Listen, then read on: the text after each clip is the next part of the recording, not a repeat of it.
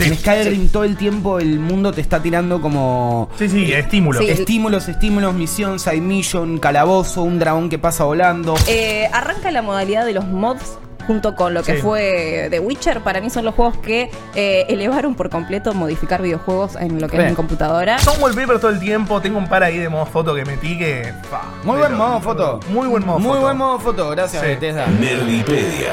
Videojuegos, cine, series, cómics, tecnología, cultura pop. Un programa semanal con análisis del pasado, presente y futuro de la industria del entretenimiento. Es momento de descubrir este mundo a fondo. Con Jess Roth, Nicolás Rábago y Romina Pereira. Malditos nerds, bienvenidos y bienvenidas a un nuevo episodio de Nerdipedia. Ojo, tenemos muchas cosas para contarles, pero antes de eso, quiero que sepas que Malditos Nerds ya está en infobae.com. Gaming, cine, series, tecnología, esports, Malditos Nerds tiene todo eso y a partir de ahora está Wow. en la web de Infobae. Wow. Reviews, noticias, anticipos, videos y todos los programas como Malditos Games, Malditas Pelis, Malditas Series, Maldito Anime y este Nerdipedia los encuentran en la plataforma de podcast Wow. de Infobae. ¡Wow! ¿Qué nivel lo que estamos viviendo? Eh, Oh my God. Episodio típico de Nerdipedia porque Jess Roth está de vacaciones. Le mandamos un gran saludo que está ahí en la Tierra del Sol Naciente en Sí, que la Japón. debe estar pasando re mal y pensando en Bueno, sí, nosotros. empecemos. Ya, ¿cuánta envidia siente cada uno de esta mesa por Jess? Uy, Infinita. infinita. un nivel. Infinita, sí. ambos. Sube una foto de Pikachu por día. Es prácticamente mi vida ¿Vos, vi- soñada. vos viste la cantidad de gachas de Pokémon que se compró? increíble. Y le salieron tres horribles. Me salió chicorita, qué triste. Ey, a mí No, me gusta uh, Chicorita. A mí me gusta Chicorita. Chicorita rebostero Ah, agitando el. Es rebostero, pero- Ah, Oh, Chicorita pero- está en la 12 mal, eh. Le está agarrando el de Mameluco, le está levantando así Chicorita. Eh. Sí. Está colgado el alambrado, hay que editar hay que hacer un gif de Chicorita Sí, en la sí, 12 sí, haciendo la 12. Pasa que no deja de ser una papa, entonces a mí me incomoda. Todos los Pokémon son medio una papa. Sí, tipo, sí, eso es verdad. Eh, Bulbasaur también es una papa con un par de patitas. Son todos medio papitas. ¿viste? Tenemos todos ahí. Eh, a mi izquierda está, como siempre, en esta mesa, la señorita Ramiro Pereira. ¿Cómo va? Aló, ¿qué tal? ¿Todo bien? Me alegro. No estoy en Japón, pero bien. Pero bueno, bien, bien. Estamos acá. Estamos en un podcast de videojuegos, tampoco estamos tan mal. No, No es verdad. estamos tan mal. Mi nombre es Nicolás Rago, por si alguno no me conoce, y tenemos la suerte de tener acá a mi derecha al señor Tomás Perolini Noxi. ¿Cómo va? Hola, ¿cómo les va? ¿Todo bien? Gracias por invitarme, chicos, y para hablar de algo que me hace muy feliz. Sí, eh, remera, va, campera Sí. es el spoiler si están viendo la versión audiovisual. Mostrar la espalda, ¿podés? Iba a decir eso. Es un quilombo, ¿Quién pero- pudiera grabar un podcast de Mirá. Starfield con un chabón que tiene una campera de Starfield? Ah, casual. ¡Oh! Cine. Escúchame, mira lo que es eso. Cinema. Igual, lo mejor es que dice Noxy acá. Sí. Sí, esa es Sos- la mejor parte. Te pones esa campera y sos Noxi, el viajero interespacial. Lamento mucho no haber llamado a mi personaje Noxy ahora. Y era, era, Era, esa. era un cosplay total. Si alguien Era full pregunta, se llama Noxy. Se llama sí. Pipo Di Boque. No, me encantó. ¿No se llama Micho como el de Baldur's Gate? No, no, no. Y el de Baldur's Gate Micho se es un llama muy buen nombre. Micho. Se murió Micho y armamos otro personaje que Al- se llama Tito. Ah, cine, cine, cine absoluto. Y sé cómo se llama el, el, el próximo, ¿no? Y lo, lo- Me lo intuyo, imagino. Lo intuimos, sí, sí, sí.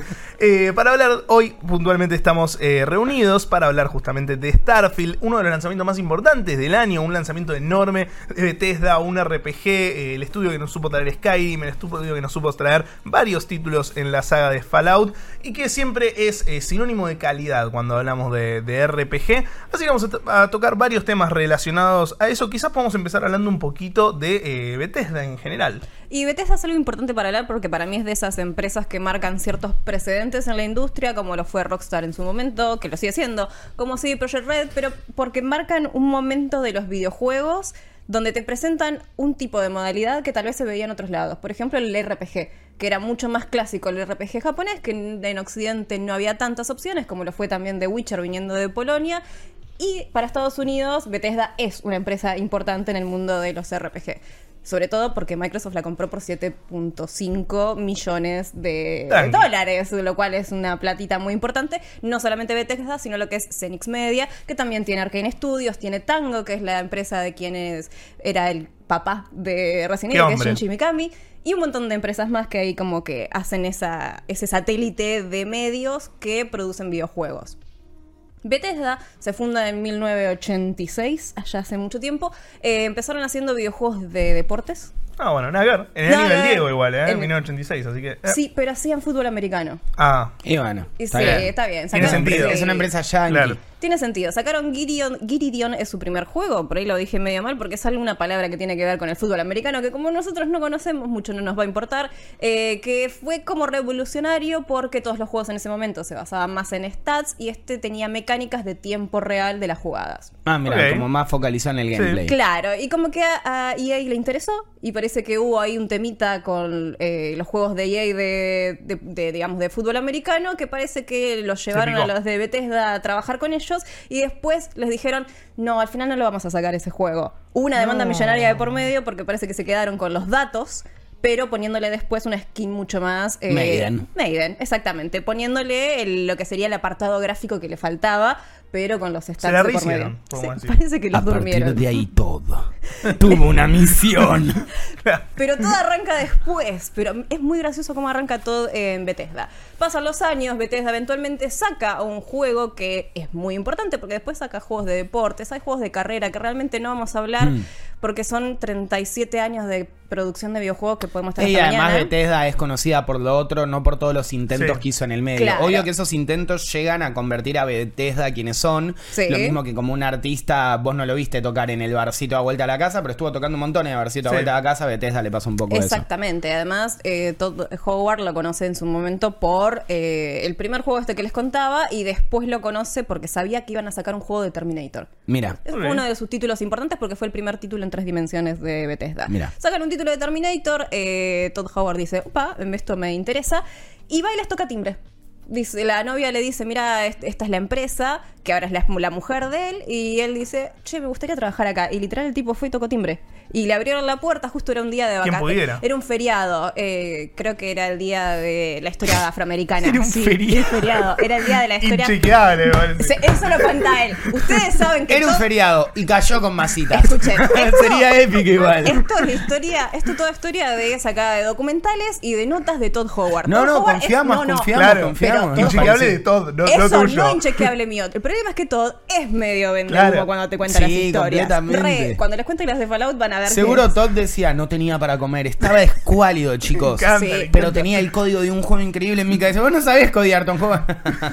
No, tremendo. Ahí dice que cayó un día, creo que es el día de la historia afroamericana, no recuerdo bien el nombre. Encima se elige un día re woke. Sí, sí, sí. Cae a los estudios. Casi caí el día de la mujer con, con consignas feministas en una empresa que todavía no estaba actualizada. Y bueno, me amaron. Cae y les dice. Chamullero que es. les dice, che, eh, hola. Y le preguntan, ¿y vos quién sos?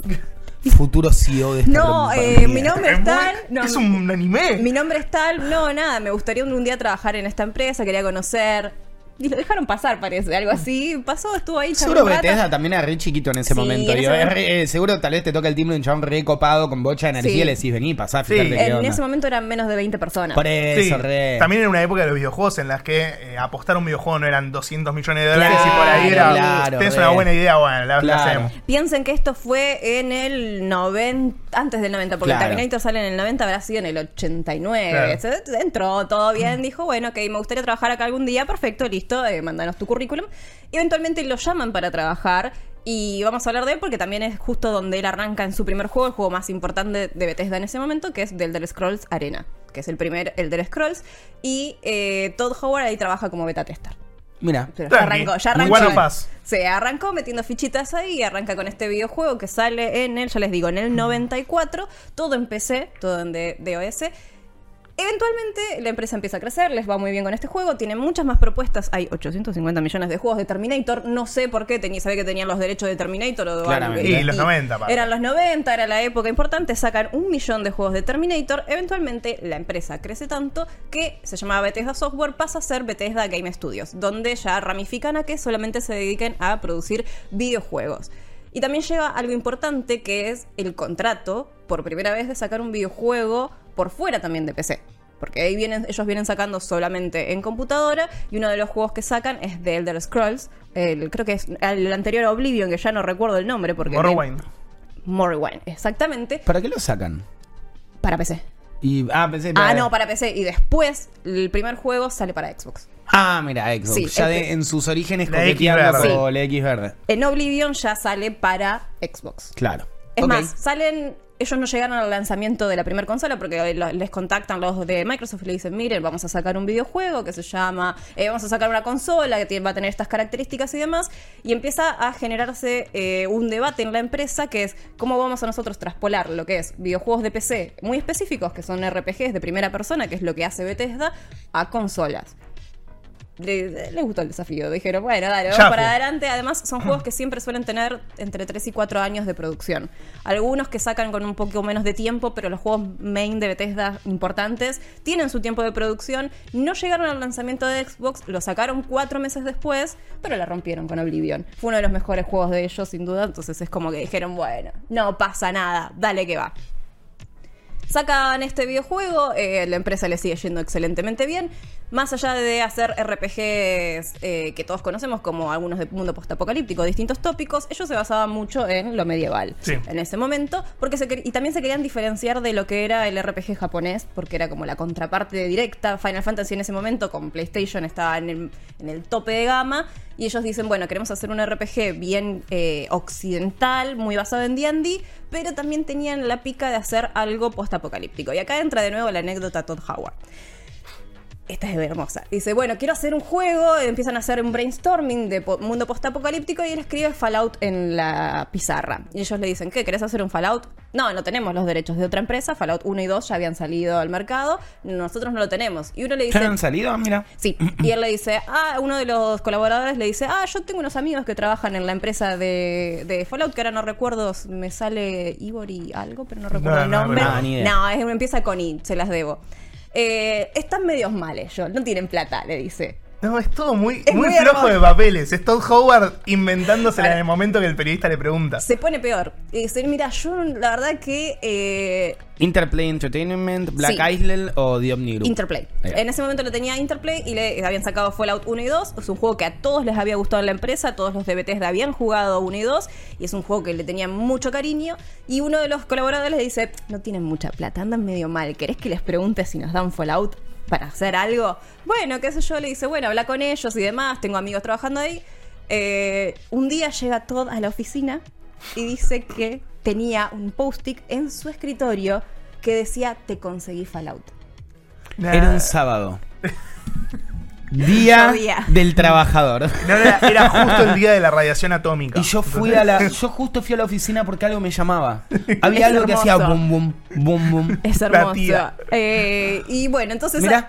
Sí, esa es la historia aparentemente. De cómo consiguió- De cómo consiguieron la licencia para hacer Fallout, que es Fallout 3, uno de los juegos que también marcó a la empresa como el momento. El donde- primer Fallout también en primera persona. En primera persona, porque los otros eran de vista isométrica. Y también era mucho más eh, CPRPG, ¿viste? Sí. Más del estilo Baldur's Gate, e isométrico de arriba, varias opciones, muy focalizado en no el combate, sino en resolver las secuencias mediante investigación, diálogo. Yo no puedo jugar uno y dos, pero me di muchos videos porque son los Sí. Que tienen como lore más jugoso. Es- Y es increíble la cantidad Sí. de cosas que tiene el uno y el dos que son tremendas. Es que ellos querían Fallout porque ellos dijeron, nosotros podemos hacer cualquier tipo de mundo postapocalíptico. Es súper, o sea, es Pero- sencillo, pero ellos querían el mundo de los 50 postapocalíptico de la El explosión setup de nuclear. Fallout es buenísimo. El setup de Fallout, las, val- eh, las valves, todo, todo, todo. Entonces es como, bueno, queríamos, queríamos esto.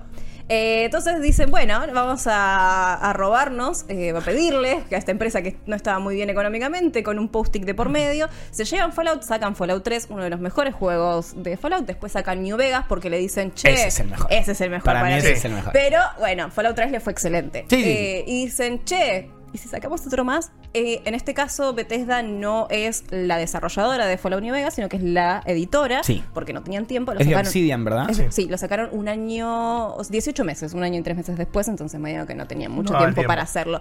Eh, la idea de ellos era que eh, Fallout marque también como una nueva IP, aparte de lo que era Elder Scrolls, y que vayan sacando distintos juegos de las dos temáticas, algo más medieval y algo más post-apocalíptico, porque querían Fallout. Listo, perfecto, lo sacan. Les va excelente, en consola también les está yendo muy bien, y después llega eh, el amigo Skyrim a la mesa. De esa no El contó. señor Skyrim. Pero de esa no contó ninguna anécdota. Ah, no. No, esa, esa es la secreta. Y esa, Esa la va a contar Porque hay mucha años. gente laburando, ¿no? Hay mucha gente Claro. laburando y dice, no puedo mentir acá. Todo el mundo sabe cómo fue, no me la van a dejar pasar. Ya El era- equipo de Fallout 3 ya no queda ni la No mitad. Ya era otra época, entonces ya no te- ya había muchas más redes sociales, no se podía. Llegué a Skyrim, que es uno de los juegos más importantes de Elder Scrolls, también porque es uno de los primeros que eh, arranca la modalidad de los mods junto con lo que Sí. fue The Witcher. Para mí son los juegos que eh, elevaron por completo modificar videojuegos en lo que Re. es en computadora. Y a ellos les encantó eso. Y también muchas de las cosas que pasaron en mods lo ampliaron y lo utilizaron en distintos videojuegos. Sí. Hoy en día Starfield también está lleno de mods ya. ¿Y Sí. cuánto hace que salió? Unas Nada. semanas, días, nada más. Skyrim le va excelente. Y hay algo que dice, esto, esto me parece que también es de Todd Howard. ¿Vieron que todos los juegos de Bethesda arrancan con alguien des- o saliendo Sí. del vault o alguien despertándose en una situación? Sí. Siempre, aparentemente, esto es idea de Todd Howard. Es un buen comienzo de juego igual. Sí. Es un buen comienzo de juego y cuando jugué Starfield ayer a la noche, un ratito antes de este podcast, arranca un poco así.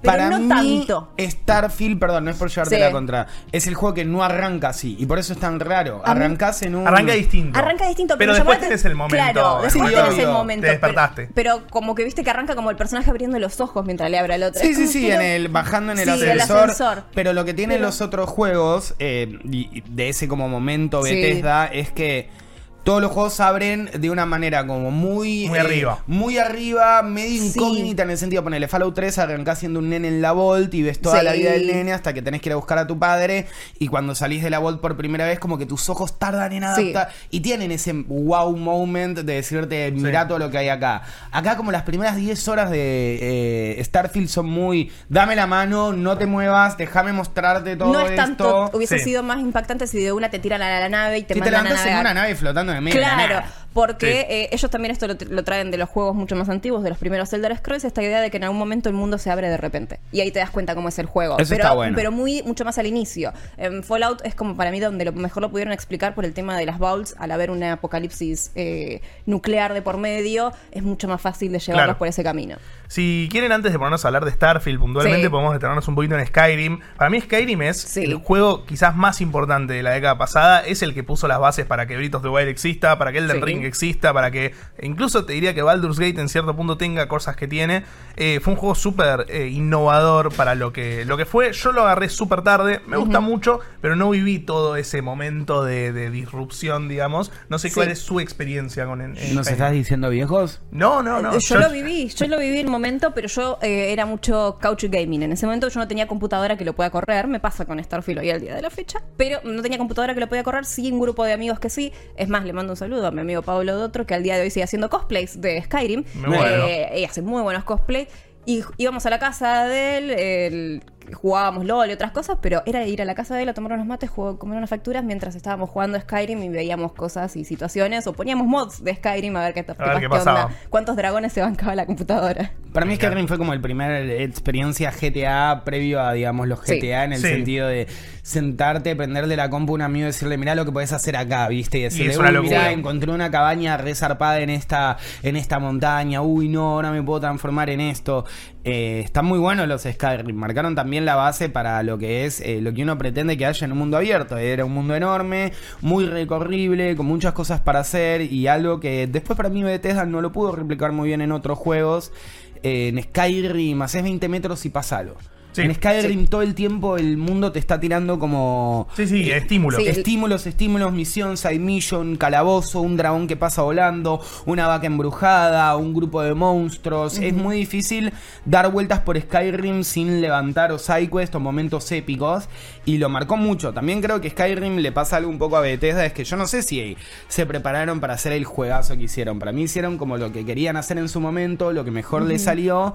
Y Se encontraron Y se con encontraron con- éxito. Claro, claro. el- en inglés se le dice lightning in a bottle, que quiere decir como un relámpago en una botella, como agarrar Sí. un relámpago en una botella, como estaban así de repente, uy, obra maestra, que también un poco para mí los condiciona para los proyectos que Sí. vienen después, porque Sí, después tuvieron un Fallout 4 que no estuvo a la altura de muchas circunstancias y situaciones. Sí, y si uno se quiere poner en, en gordo gamer, es como, es el mejor juego de, de Bethesda, en Sí. cierta Sí. manera. Es el juego Sí. más recordado, el más modiado, el más querible. Cada vez que anuncian que va a salir algo nuevo de Elder Scrolls, es lo mismo que como cuando se anuncia un Final Fantasy, ¿viste? Se-. Tiene un nivel de, de fanáticos muy grande, y después de todo eso, si bien los otros juegos están buenos, a mí me gusta Fallout 4, no tienen ese no sé qué, que qué sé yo, que sí tuvo Skyrim. Claro. Tiene la longevidad. Que Sí, lo tiene, no se sé, convirtió GTA en un clásico, es un clásico, Sí, es un y por clásico. eso también no, no vivimos un nuevo Elder Scrolls desde ese momento. Ya va más Sí. de una década y es muy difícil sacar un juego, digamos, eh, jugándosela que salga mal, digamos. Eh, Es muy, muy complicado llegar a esa vara. Tienen que sacar un GOTI cuando saquen el Tienen que sacar un Elder GOTY. Va a ser dentro de exactamente. 4 o 5 años al menos. Sí, el próximo sí. Skyrim. Así Sí. que sí, ya anunciaron que va a ser por lo menos 4 años más, Sí. mínimo van a El próximo, el del Scroll. El, El del del próximo Scroll. del Scroll, perdón, Lo vamos sí. a hablar en, en la última parte de Sí. este podcast cuando hablemos un poquito de Microsoft en general,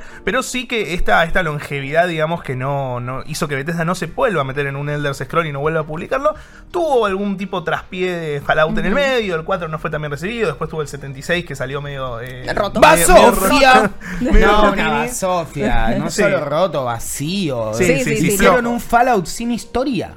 Dijeron, vamos a hacer fue, un Fallout tío. sin historia que la gente invente su historia. No es tan así, Negri. No existe. O sea, No. yo, yo me invento mi historia cuando juego tus juegos, pero vos me vas dando como una guía. Si no, tipo, no, no, acá, armate tu historia, bro. No.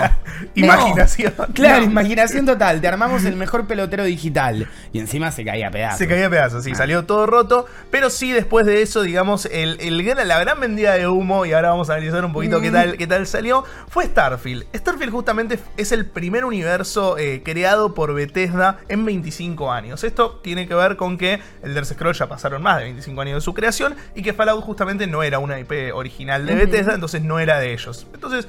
Estamos viviendo como el lanzamiento de un nuevo bebé que, que hace muchísimos años no lo veíamos. Y aparte, con toda la tecnología que se viene, con la nueva generación de consolas, era como todo un, eh, una expectativa de saber cómo iba a salir un nuevo juego de, de Bethesda en la actualidad.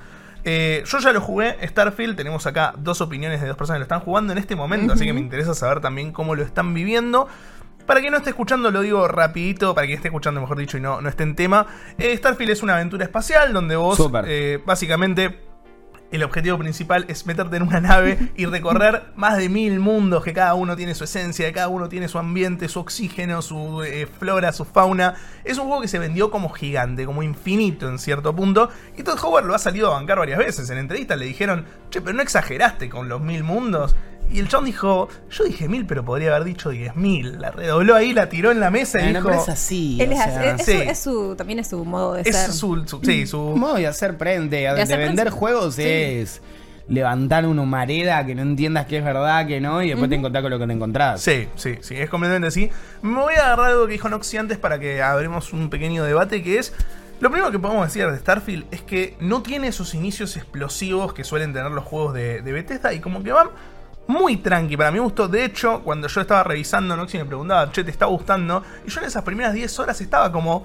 No sé todavía es si me está gustando. Sí, pero hasta ahí nomás. Bueno, algo que hace, antes de seguir, muy breve, algo que siempre hizo Bethesda para la producción de sus videojuegos es primero arrancan con el mapa.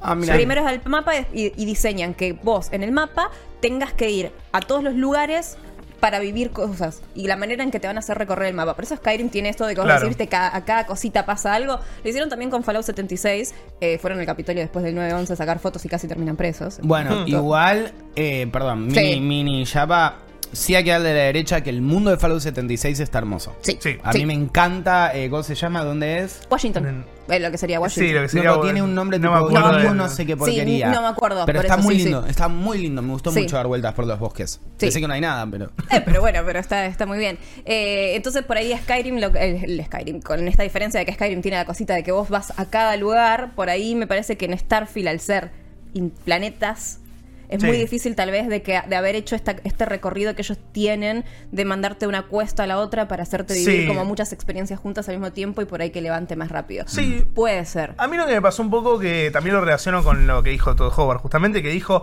la no esperen la misma exploración que Skyrim. A mí Skyrim lo que me pasaba es que te, te recompensaba la exploración. Vos ibas a caminar y es lo que decían, si te encontrabas con un millón de cosas. Acá es como que no siento que esté pensado para que vos te No. pierdas en No. los mundos. No, pero no- ahí va. Es eso, no está pensado. Perdón, igual terminemos de hacer la. la No, no, obvio. Ah. Vayamos, vayamos con eso, me, me No, interesa. a mí algo que me pasa. Yo, yo tengo problemas, o sea, tengo muchas, no problemas, o problemas tengo millones.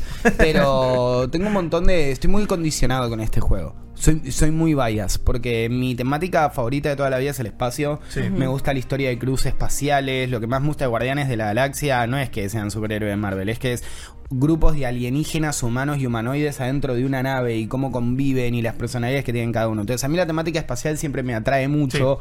Por ende, yo no necesitaba que hagan un GOTI para, para que me guste este juego. Pero también a mí me pasó algo que es, yo nunca compré con lo que me vendía Bethesda, por decir una manera. Apenas Tom Howard dice, va a haber 10.000 mundos, va a haber mil mundos para recorrer. Yo ya sabía que 900 van a estar vacíos. Es normal, no lo pudo hacer eh, No Man's Sky. Hoy No Man's Sky está mucho mejor, pero ese problema lo va a tener siempre. Y también si te lo pones a pensar... eh, Bethesda tiene una manera de hacer sus juegos eh, de una manera medio sandbox, donde todo está bastante pulido, donde les Sí. importa mucho realmente eh, que ya sea, digamos, eh, el, ¿cómo se llama la tierra donde salís? Atlantis. No, donde salís, digamos, en los Fallouts, el Eh, The Wasteland. The Wasteland. Eh, arman una Wasteland que tiene esta casita acá y esta casita va a tener una heladera acá. Si vos armás mil planetas, tenés que tomar una decisión. O lo generás proceduralmente, haciendo que no tengas ese nivel de atención al detalle, porque tal vez si tenés un montón de assets copados, del cual la máquina va a crear estos mundos, o te tomás un laburo descomunal de hacer mil niveles dentro del juego. Y nadie Sí. se va a poner a hacer mil niveles con el nivel de detalle que tienen las ciudades principales en, en- en Starfield. A mí me pasa algo que no sé por qué. Bueno, un poco es por culpa de Bethesda, pero también hay mucho para mí de- del consumo gamer hoy en día que. eh, como que si algo no tiene mucho hype alrededor es una porquería y nadie espera nada de él Sí. y para que sea algo que sea esperado tiene que tener una cantidad de hype que nunca va a llegar a cumplir. A, a Starfield le pasó un poco eso para mí, le dieron una expectativa demasiado grande y terminó siendo un Fallout en el espacio. Si yo te digo voy a sacar un Fallout en el espacio, tal vez vos decís increíble. Y si yo te digo voy a sacar el mejor juego de naves espaciales de construcción de historia y te doy un Fallout en el espacio, tal vez te quedes con Sí. gusto a menos. Para mí es un muy buen Fallout en el espacio. Tipo, la paso muy. Me gustan los Fallout, me gusta el espacio, es una buena combinación. Pero eso, a mí me pasó en no compré con la venta de humo de Howard. Claro. Bueno, a mí, me- a mí lo que me pasó mucho es, eh, yo para el análisis de Starfield le puse un 8. Muy bien, Y, mm, es un una, 8. Una cantidad de gente enorme me habló como diciendo, che, no, pero tan mal está. Ay, chicos, es Y un buen número. Es, es un 8, Es es, un un numerazo. Es un o sea, numerazo. y aparte que un 8 para Starfield, que es un juego re ambicioso, gigante, un de No es, producción. no es el mismo 8 de un indie. Exactamente, Claro. es un 8 de un laburo eh, inmenso. Entonces, creo que un poco pasa eso de, que somos un poco víctimas del hype y eso termina afectando quizás a la percepción del juego en sí. Eh, ahí eso lo puedo enganchar con lo que estaba hablando recién, que son los valores de producción. Es, ¿qué, opinan de Starfield en, lo audiovisual, en, cómo está construido? Porque a mí me pareció una locura, creo que es lo mejor del juego. Ah, yo justamente probé muy poco todavía del juego porque, bueno, me lo corre medio medias la PC, entonces le cuesta un poquitito. Eh, pero estuve horas recorriendo en los lugarcitos pequeños que me estaba mirando porque me, me gustó mucho el setting general del, del, del mood, de estar en el espacio exterior, más que ponerme a hacer misiones. Era como me, me distraje agarrando hasta las lapiceras porque me parecía entretenido llevarme lapiceras de lugares. A mí me gusta mucho lo que estoy viendo, todavía no vi lo importante, lo, lo intenso Sí. de la historia, todavía no me metí en esa, pero donde quiero ir con el juego, eh, me emociona de pensar, ok, voy a recorrer el espacio exterior de una manera que no lo había hecho antes. La música me parece muy acertada, me parece Oh. de las mejores cosas que tiene La música es Starfield. Es increíble. Me parece que es lo que La más te- pantalla de la carga. pantalla- la pantalla Cine. de carga me pareció excelente. No sé que hubo un debate en las redes sociales en otro momento antes de que salga el juego. A mí lo que más me gustó hasta ahora es el mood general que te genera la música. Por ahí estás haciendo una misión que nada que ver, pero ese son el sonidito de Está la orquesta ahí de fondo. que se eleva y era. Pero acabo de llevar una carta. Sí, sí, sí. Es todo épico. Y muy cinematográfico. Sí. Está Sí. pensado como con un score muy cinematográfico. Con el grano que fino también lo hace muy cinematográfico. eso. Re, eh, en, la, en lo visual. En lo decís. visual también. Sí, igual. ¿No te gusta? No sé. Ya me acostumbré y me parece estar re lindo. Me parece re jugado igual ponerle tanto. Yo, motion blur y granulado son como dos cosas que siempre Saco. de entrada le saco al juego. Acá es verdad Sí. que el granulado no le queda mal. Am- acá para mí yo se lo saqué el granulado y se lo volví a poner porque a mí me suele molestar, pero me pareció que le sumaba más. sí, como textura, ¿no? Sí, sobre todo si lo están jugando en calidad más baja, el granulado te suma un montón. Ah, bueno, te, te re. las- te le da un feeling. Sí. A mí, eh, con respecto a todo el valor de producción del apartado visual, sobre todo, más allá Sí. de que el auditivo es una locura, es increíble el sound design de este juego, los disparos se sienten bien, eh, lo- los disparos de las armas se sienten bien, que Bethesda Sí. es pésimo haciendo gameplay. Bethesda era pésimo haciendo gameplay. Yo no les puedo explicar el dolor de alma que me va a jugar al Fallout 4, gozarla mal y en el momento de tirotearme decir, Dios mío, volví a jugar al, Siempre GoldenEye, sí, boludo. sí. Sí. Bueno, Al GoldenEye de Skyrim, Nintendo 64, no, Sí, Sky- bueno, eh, sí, el eh, cortaqueso, Skyrim es es- impresionante, está Skyrim- cortando baguettes. Skyrim vale por otro lado, no Sí, por el, sí. el- la pelear. No, No, no, no, no, no, no por ahí. es paupérrimo. Eh, pero lo que más me gusta y lo que me vuelve loco y...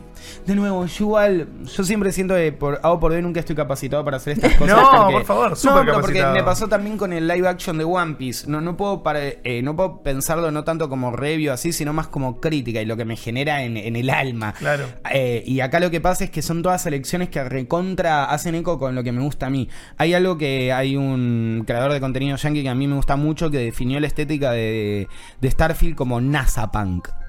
En vez de ser cyberpunk, en vez de ser steampunk, es NASA punk. Porque el chabón habla de todas estas naves espaciales, pero que no son tu nave espacial sci-fi alienígena donde todo es perfecto, donde se controla por el pensamiento, donde joverías Sí, por un sí, panel, sino donde tenés que tocar literalmente botones analógicos, donde tenés perillas de tac, tac, tac, tac, pic, pic, pic, pic, código 222 444. Esto uno el jugador nunca lo hace, es como la cinemática que usa que hace Sí. tu PJ, pero me encanta eso, me encanta no paro de dar vueltas naves, me gusta ver la suciedad en una parte de la puerta, me gusta ver cómo son los baños, me gusta ver, eh, yo estoy todo el tiempo modificando mi nave y le voy agregando módulos de vivienda porque me deja del Ortus que mis nada, está en una nave tremenda y no tengan cama los Claro. pibes, tipo Sí. me ponen me re angustia, tipo a mí me pasó que ¿dónde dormían duermen? en mi cama y no podía dormir yo. Era como, boludo. Iba hay que ponerle un módulo de habitacional. Sí. eh, y me gusta ver eso. Me encanta la estética NASA Punk que tiene el juego y que se sienta como futurista, pero completamente humano. Como si Realista. realmente. Es nuestro futuro, realista, podría es ser nuestro nuestro futuro. futuro. Tipo, ves tuercas en el, en el panel que bajás para empezar a manejar la nave. Llegás a un outpost en el medio de tipo una minería en Irgir 4 y todo es super NASA Punk. Me encanta el concepto NASA Punk. Lo disfruto un montón. La parte de la minería a mí me hace acordar, no me juzguen, Armagedón. Que era como. Era Un una poco. película que, no era, tiene- que era- eso, que- sí. que por la idea de esta película de que no es futurista, porque pasa en, en lo que tienen que Sí. resolver, lo tienen que resolver con lo que tienen, y es como. Sí, está Bruce Willis ahí minando cosas en un, en un meteorito. En vez de agarrar un, un minero y meterlo en Constellation, alguien de Constellation podría haber aprendido Aprendido. a minar. Claro, sí, literalmente. Pero, pero bueno. Eh, Así yo- que, o sea, apartado visual me vuelve loco. ¿Vos qué opinás? Para mí es lo mismo, audiovisualmente es una locura lo, lo que dijeron los dos, el audio y, el, y los visuales es, es un Sí. espectáculo, todo el Mal, tiempo mal, estás mal, eh, mal, disfrutando un montón. Son wallpapers todo el tiempo. Son wallpaper todo el tiempo, tengo un par ahí de modo foto que metí que... Fa, Muy buen lo- modo foto. Muy buen modo Muy foto. buen modo foto, gracias Sí. Eh, algo para sumar ahí a audiovisual, quizás o rendimiento, más que nada, es para- posiblemente el juego de Bethesda con menos bugs eh, de los que salieron. Eh, Skyrim Está plagado de bugs igual, eh. está plagado de bugs, pero para ser lo grande que es, Sí, está, sí, sí, está muy Bethesda, Sí, sí, para eh, ser sí. Bethesda es un milagro. Podría igual. haber sido mucho, mucho peor, así que eso es algo destacable. Vamos a pasar a hablar de Microsoft, pero quizás antes de ir con eso para cerrar esta sección, vamos a tirar una conclusioncita final de Starfield cada uno. Si quieren, Dale, arranco yo. Sumado a lo que decía antes de- del 8, para mí Starfield es un juegazo, es muy, muy buen juego. Todo lo que lo, lo ambicioso que buscaba hacer para mí está, y eso es lo más valioso que tiene, aparte del audiovisual y esto que está, está buenísimo. Personalmente no, no considero que sea el juego del año, no es, un, no es una- un tanque que diga, chau, esto es mejor que no sé. Menos este año. Menos este año que está que es, que es muy bomba, que tenemos un Tears of the Kingdom, que tenemos un Baldur's Gate, que tenemos por ahí un Final Fantasy eh, 16. Pero sí que es un gran juego y creo que eh, esto es, es como la base, digamos. De acá va a ir subiendo Starfield con todo lo que le vayan agregando. ¿Noxy? Em, yo creo que Starfield va a ser un juego que ames o odies. No creo que sea un juego para todos. Eh, como no creo que los juegos de que los RPG de Bethesda sean un juego para todos. Me parece que es un juego full Bethesda. Eh, bueno, no hablamos de ciertas cosas, pero que son muy Bethesda, como creación. Los, los NPC tienen, no tienen vida en los ojos. eh, tienen ese movimiento Sí, sí, Bethesda, Bethesdístico. Por eso, es un super Bethesda game. Sí, literal, Sí. parece las personas haciendo NPC Sí. en YouTube. Eh, si vos compras con lo que hace Bethesda, creo que es un juego que te va a gustar un montón. Sí. A mí me gusta mucho. Si te gustan los Fallout y te gusta la idea de temática en el espacio, creo que te va a encantar este juego.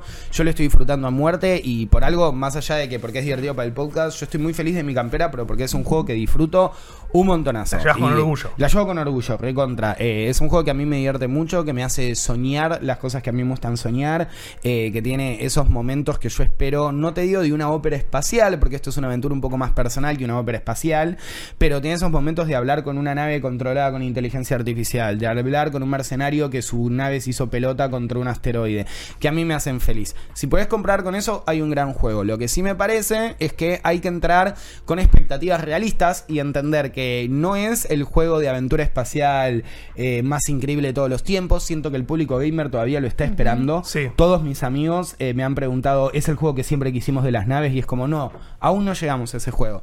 Pero si puedes entrar con unas expectativas un poco realistas y entender más que nada a lo que estás yendo a jugar, un fucking juego de Bethesda, en el espacio, con sus bugs, con su humor también, porque Bethesda tiene su humor Sí. súper personal. De hecho, Barrett, que es uno de los personajes, uno de los companions, el primer personaje companion que conoces, el robot que lo acompaña dice, siempre que pelea saca sus deditos y hace piu, piu, piu, piu, piu. Entonces es como muy, muy, muy Bethesda.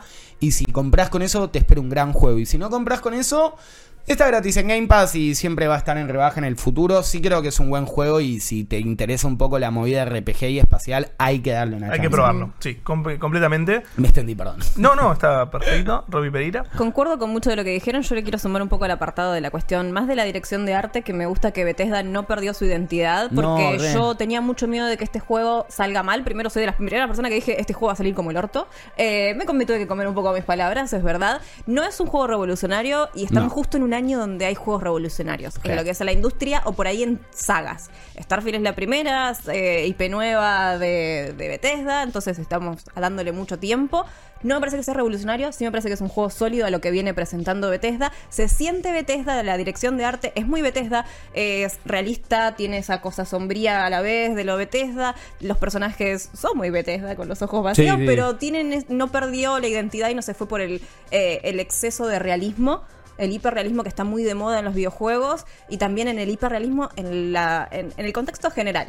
Lo- lo- las cosas se sienten que no brillan excesivamente. ¿viste? Es re videojuego además. Incluso Sí. los diálogos nunca es tipo, mi hija cree, es tipo, tengo una niña que no sabe lo que está haciendo Willy. Sí. Entonces, Que es re Bethesda, Es re es, como Sí, sí. más graciosín. Los personajes son muy Bethesda, toda la identidad está muy bien, lo cual eh, celebro que la dirección general de la empresa tenga el rumbo, siga Se con el mantenga. rumbo- se lo mantenga, tienen un rumbo muy marcado que nunca lo quisieron cambiar, a pesar de ahora estar dentro de Microsoft, incluso Sí. por más que ellos siempre fueron una empresa independiente, que sigan teniendo sus libertades. Y para cerrar un poco eso, yo todavía estoy muy en las primeras partes, pero lo estoy viendo un montón y lo estoy disfrutando incluso de ver. Sí, siento que es un juego mucho más para disfrutar que para ver. Es un juego muy de experiencia personal. Por eso considero, a mi gusto al menos, considero que es un juego que lo tienen que probar para saber si les va a gustar o no. Mm, es- cuesta un poco más guiarse que con otras cosas. Eh, y después no mucho más, creo que es un juego sólido para Bethesda y está muy, muy Sí. bien de experimentar. No va a ser el juego definitivo de naves, pero es una linda manera Pero de es un buen juego de naves, Es, sí. un juego, es un buen Un juego de juego espacio. sólido, me gustó esa definición como para, para cerrar Sólido, las, opciones. Eh, vamos a hablar un poquito, ya para ir cerrando este podcast, de- del rol de Starfield más en la industria, de Microsoft, digamos, Me saco y lo la que viene. No, ya está, se, ya está, terminó. se terminó. Me doy vuelta la gorra, ese es tipo... Mira, es un movimiento económico muy inteligente. el de- se picaba ahí desde ese lado. Nerdipedia y política. Eh, nerdipedia y política, estoy. Eh, Microsoft es una empresa, bueno, que se metió en videojuegos bastante más tarde que, que otras como Sony o Nintendo, por ejemplo. Y es una empresa que nunca tuvo una apuesta muy fuerte a lo que son los exclusivos. Más allá de que tienen dos eh, franquicias que para mí están buenísimas, que son Halo y Gears of War. Después de eso, los juegos que desarrollaron medio que no priorizaron que sean solo de Xbox. Tenemos casos como, no, no sé, Ori, que fue publicado por ellos, que estuvo en todas las plataformas ahí así por haber. Minecraft, que es el juego más vendido todos los tiempos, está en todos lados. Eh, se me ocurren cosas de ese estilo. Forza Horizon está Ah, en nunca, las plataformas. nunca tuvieron fuerza en los exclusivos Xbox. No. Es la Nunca tuvieron fuerza. Salvo Halo, que además es de la generación un poco más pasada. En esta generación Sí. pisa un poco menos fuerte. Sí. Eh, no tienen exclusivos. No buenos. tienen exclusivos fuertes. Este año arrancó distinto Xbox. Podemos después definir si está bien o mal. Pero arrancó distinto porque primero que en enero dijo, vamos a hacer un directo y vamos a mostrar todo lo que tenemos. Mostraron Hi-Fi Rush, que fue una sorpresa en su momento, estuvo muy bien. También exclusivo de Xbox hasta este momento. Mostraron Minecraft Legends, mostraron Forza Motorsport y mostraron Starfield, al que le dieron mucha importancia, directos eh, de dos horas, tres horas mostrando, che, esto va a ser eh, Starfield. ¿Qué creen que.? Me, me interesa abrir el debate, ¿no? O sea, si alguno de los dos quiere, quiere empezar, si no voy yo. Pero, ¿qué creen que le proporciona, digamos, Starfield a, a- Microsoft? Y es importante porque primero que, según Phil Spencer, la compra de Bethesda estuvo muy involucrada con que no querían que PlayStation se quede con la Sí. exclusividad de Starfield. Y es un juego, por lo tanto, lo- al cual apostaron. Yo creo que la importancia de Starfield es presentar un juego de un género que no está tan sobreexplotado en el momento, que es el del espacio exterior, que tuvo sus años mucho más moviditos. Ahora está como tranqui, ahora de- por ahí con Star Wars nada más es la franquicia que siempre se saca en el espacio, porque es en el espacio exterior. Después el resto como que no hay tanto. Eh, y creo que también supieron ver en Bethesda una pata fuerte para sacar juegos Sí. continuos, que no sé si lo importante tal vez era Starfield en ese momento, sino era decir Skyrim. Sí, Para sí. mí, en otro Skyrim. Elder Sí. Scrolls. Yo siempre a Elder Scrolls le digo Skyrim porque costumbre. Sí, sí, sí. Para mí hubo una intención ahí de decir, nos quedamos con Skyrim, nos quedamos con Fallout, y bueno, ya que estamos, nos quedamos un poco Sí. con Starfield. Eh, no sé, Noxy, vos qué opinás. A ver, Starfield creo que. eh, yo, yo lo que considero es, sacando esto que decíamos de Halo y de Gears of War, que le ha ido bien, le ha ido mal, pero siempre estuvieron como muy, Sí, sí. más de nicho, por así decirlo. Yo creo que este es el primer exclusivo de Xbox que está en la agenda, digamos, del gamer. Pero no es exclusivo de Xbox. Starfield sí. ¿Starfield? Starfield es PC y O sea, Xbox. bueno, el PC, pero Ah, Ah, bueno, pero es exclusivo de Microsoft. claro. Ok, ok, ok. No está en Play, mira. no está en Play. No, no. Exactamente. Por eso, es que justamente lo compraron para evitar la exclusividad de. Eh, de nuevo, no me siento muy bueno para hacer estas cosas, pero no puedo parar de hablar de lo sentimental. ¿Qué sé yo? Para mí, el problema del cual uno le tiene que prestar atención a todas estas movidas económicas es que no se genere un monopolio total por parte de Xbox, Sí. porque también con la compra Sí. de Activision Blizzard eh, y la adquisición Tal de cual. Bethesda Studios y probablemente también la adquisición mañana de tu vieja Studios 2 o que no le llame la atención que de repente Xbox haga un pacto muy grande con Devolver, ¿entendés? Digo, es como puede recontra Sí. que ya va a pasar y ya encima tener como los más doble A o los indies. Creo que el negocio eh, asquerosamente, brutalmente capitalista lleva a eso, a negocios que solo sirvan para que tu empresa crezca más. A mí me parece que a nivel táctico está muy bueno todo lo que hace Xbox. Yo creo que Starfield es no solo una manera de tener un fuerte exclusivo, es una manera de Xbox de apostar de nuevo fuerte a los juegos y no de ser la plataforma donde puedas jugar tus juegos favoritos, sino también la plataforma que tenga tus juegos favoritos en el sentido de, más allá exclusivos o no, volver a involucrarse con el Sí. día a día de armar un juego, ¿entendés? Que sea Sí. pensado para mi consola, Sí. que esté armado en la arquitectura que tenemos en Xbox, que era algo que no le estuvo pasando. Xbox al día de hoy se tiene que adaptar mucho a los juegos que van saliendo, hacer sus negocios de Game Pass, que es, digamos, lo que hoy en día le está dejando bruta guita a Xbox, porque le va muy bien a Game Pass a Sí, nivel sí, sí. global. Y esa apuesta de decir, bueno, ya Game Pass funciona muy bien, empezamos a ahora a pensar realmente en los jueguitos que van a llenar estos Game Pass. No tomemos otras cosas externas. Si todo lo hacemos en casa, los costos pasan a ser mínimos. Si todo el tiempo tenemos que ir a negociar con Pepito, ir a negociar con Juancito, Pepito también lo tiene en Steam y Steam tiene su también como reputación negocio, y su negocio, entonces me serviría más que estuviera solo conmigo. No me parece, eh, me parece una movida muy inteligente. A nivel producto no me afecta tanto, sinceramente, porque esto lo iba a jugar igual. Pero nada, me parece que sí hay que tener un poco cuidado con, con eso, que el día de mañana no, No, sea todo Microsoft. no sea No. Hmm. no quiero ser cruel ni, ni quiero tener problemas comerciales. Pero no se vuelvan un poco Disney, que tienen absolutamente todo. Claro. Que tienen Marvel, que tienen Star Wars, que tienen todo. Y, y es como tienen demasiado. ¿no? No- to- un solo Sí. lugar no puede controlar todas Sí. las franquicias. No porque lo hagan bien y mal, sino por una cuestión de que por ahí esté todo, está todo en el mismo lugar sí. y pasa por la misma mirada. Es como que, por no. más que son de equipos directivos diferentes, siempre hay una mirada que une la estética de un Recontra, Sí. recontra bien explicado, no es una cuestión solo del capitalismo, es malo. Es de si Romina hace sus juegos de una manera, Raba hace sus juegos de una manera y yo los juego de una manera, vamos a tener tres juegos con estéticas, estilos y, y filosofías distintas. Si yo les compro a ustedes dos su parte y todos los juegos soy yo, va a tener destellos de ustedes, pero, Pero también va- a tener un- una editorial muy fuerte, una Sí, baja sí. editorial muy Bethesda. Sí, es, es una lectura muy interesante ahí la que, la que hizo Noxy, porque justamente Xbox la generación pasada arrancó muy mal eh, con- frente a una PlayStation que estaba haciendo todo bien con, con la 4. Que arrasó, además. Arrasó Sí. con todo y se encontró con esta situación de, bueno, ¿qué hacemos? Ellos vieron la beta de, bueno, queremos un servicio de suscripción, Game Pass les fue increíble, pero ahí dijo algo muy interesante que a mí también me pasó jugando Starfield, que es la primera vez que siento que ellos le dieron bola al juego. que ellos se metieron en el Sí. desarrollo y dijeron, loco, esto no puede salir mal. Creo que es el momento donde eh, Microsoft vira de esa idea de ser un servicio de suscripción que además tiene consolas a ser una empresa que, produce consolas y tiene videojuegos. tiene videojuegos. Eh, igual lo que pasa con Game Pass es raro porque encima creo que la curaduría de los videojuegos de Game Pass, si mal no recuerdo por algo que me contaron desarrolladores, pasa por Xbox. Xbox elige qué poner y va y le pide a las empresas. Sí. No es que las empresas pueden solicitar unirse a Xbox. Lo cual los juegos independientes quedan a la, a la vera de que A a, ellos les guste. sí. Pero también lo que le viene bien tener tanques como Starfield es que pueden financiar para tener estos pequeños contratos con desarrolladoras chicas y que las desarrolladoras chicas no pierdan tanta plata. Porque Xbox Game Pass está buenísimo, pero a la vez los pequeños indies no venden porque la gente lo juega en Xbox. Igual Sí. también pasa lo loco, ¿no? De que me imagino eso, que el nivel de, de producción de tener que salir a buscar a personas para que estén. Porque todo eso son contratos y deals que vos arreglás. Vos no Sí. tenés. eh, bueno, ahora con Bethesda fue, ¿no? Pero ponele, antes de la compra de Bethesda, vos no tenías a Wolfenstein por buena onda, ¿entendés? No. No, Justo no. en este caso sí, porque era tipo, che, te voy Wolfenstein, vos también, si querés hacer algo, te armé un juego de nuevecita, llámame. Y porque Pero- está dentro del mismo conglomerado. pero más allá, ponele que no era de Bethesda, vos tenés Wolfenstein, pues le decís tipo, che, eh, en Steam Sí. tu juego al día de hoy lo siguen comprando y jugando. Te compro los derechos por tenerlo en mi Ujú. servicio de streaming por cuatro años a tantos millones de dólares, Sí. ¿entendés? Entonces, hay algo para mí de poder empezar a hacer los juegos vos y de tener el control total de tipo, hago un juego para ser publicado en mi plataforma de streaming que te sacás intermediarios del medio, ¿viste? Y eso me parece que, nada, que, que deben estar muy contentos en Xbox. Xbox estuvo teniendo un año de Muy bueno. expansión y colonización total. La compra también de Activision Blizzard es una fucking locura.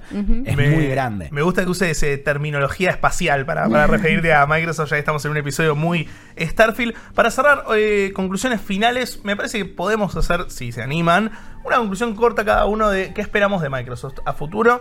Particularmente yo arranco, para mí se va a concretar la compra de Activision Blizzard Quinto, indicaría que iba a ir por ahí. Y ya está lo- casi, ¿no? Está casi ahí. Yo lo que espero es un año, un 2024 muy fuerte de Xbox, apelando a esto.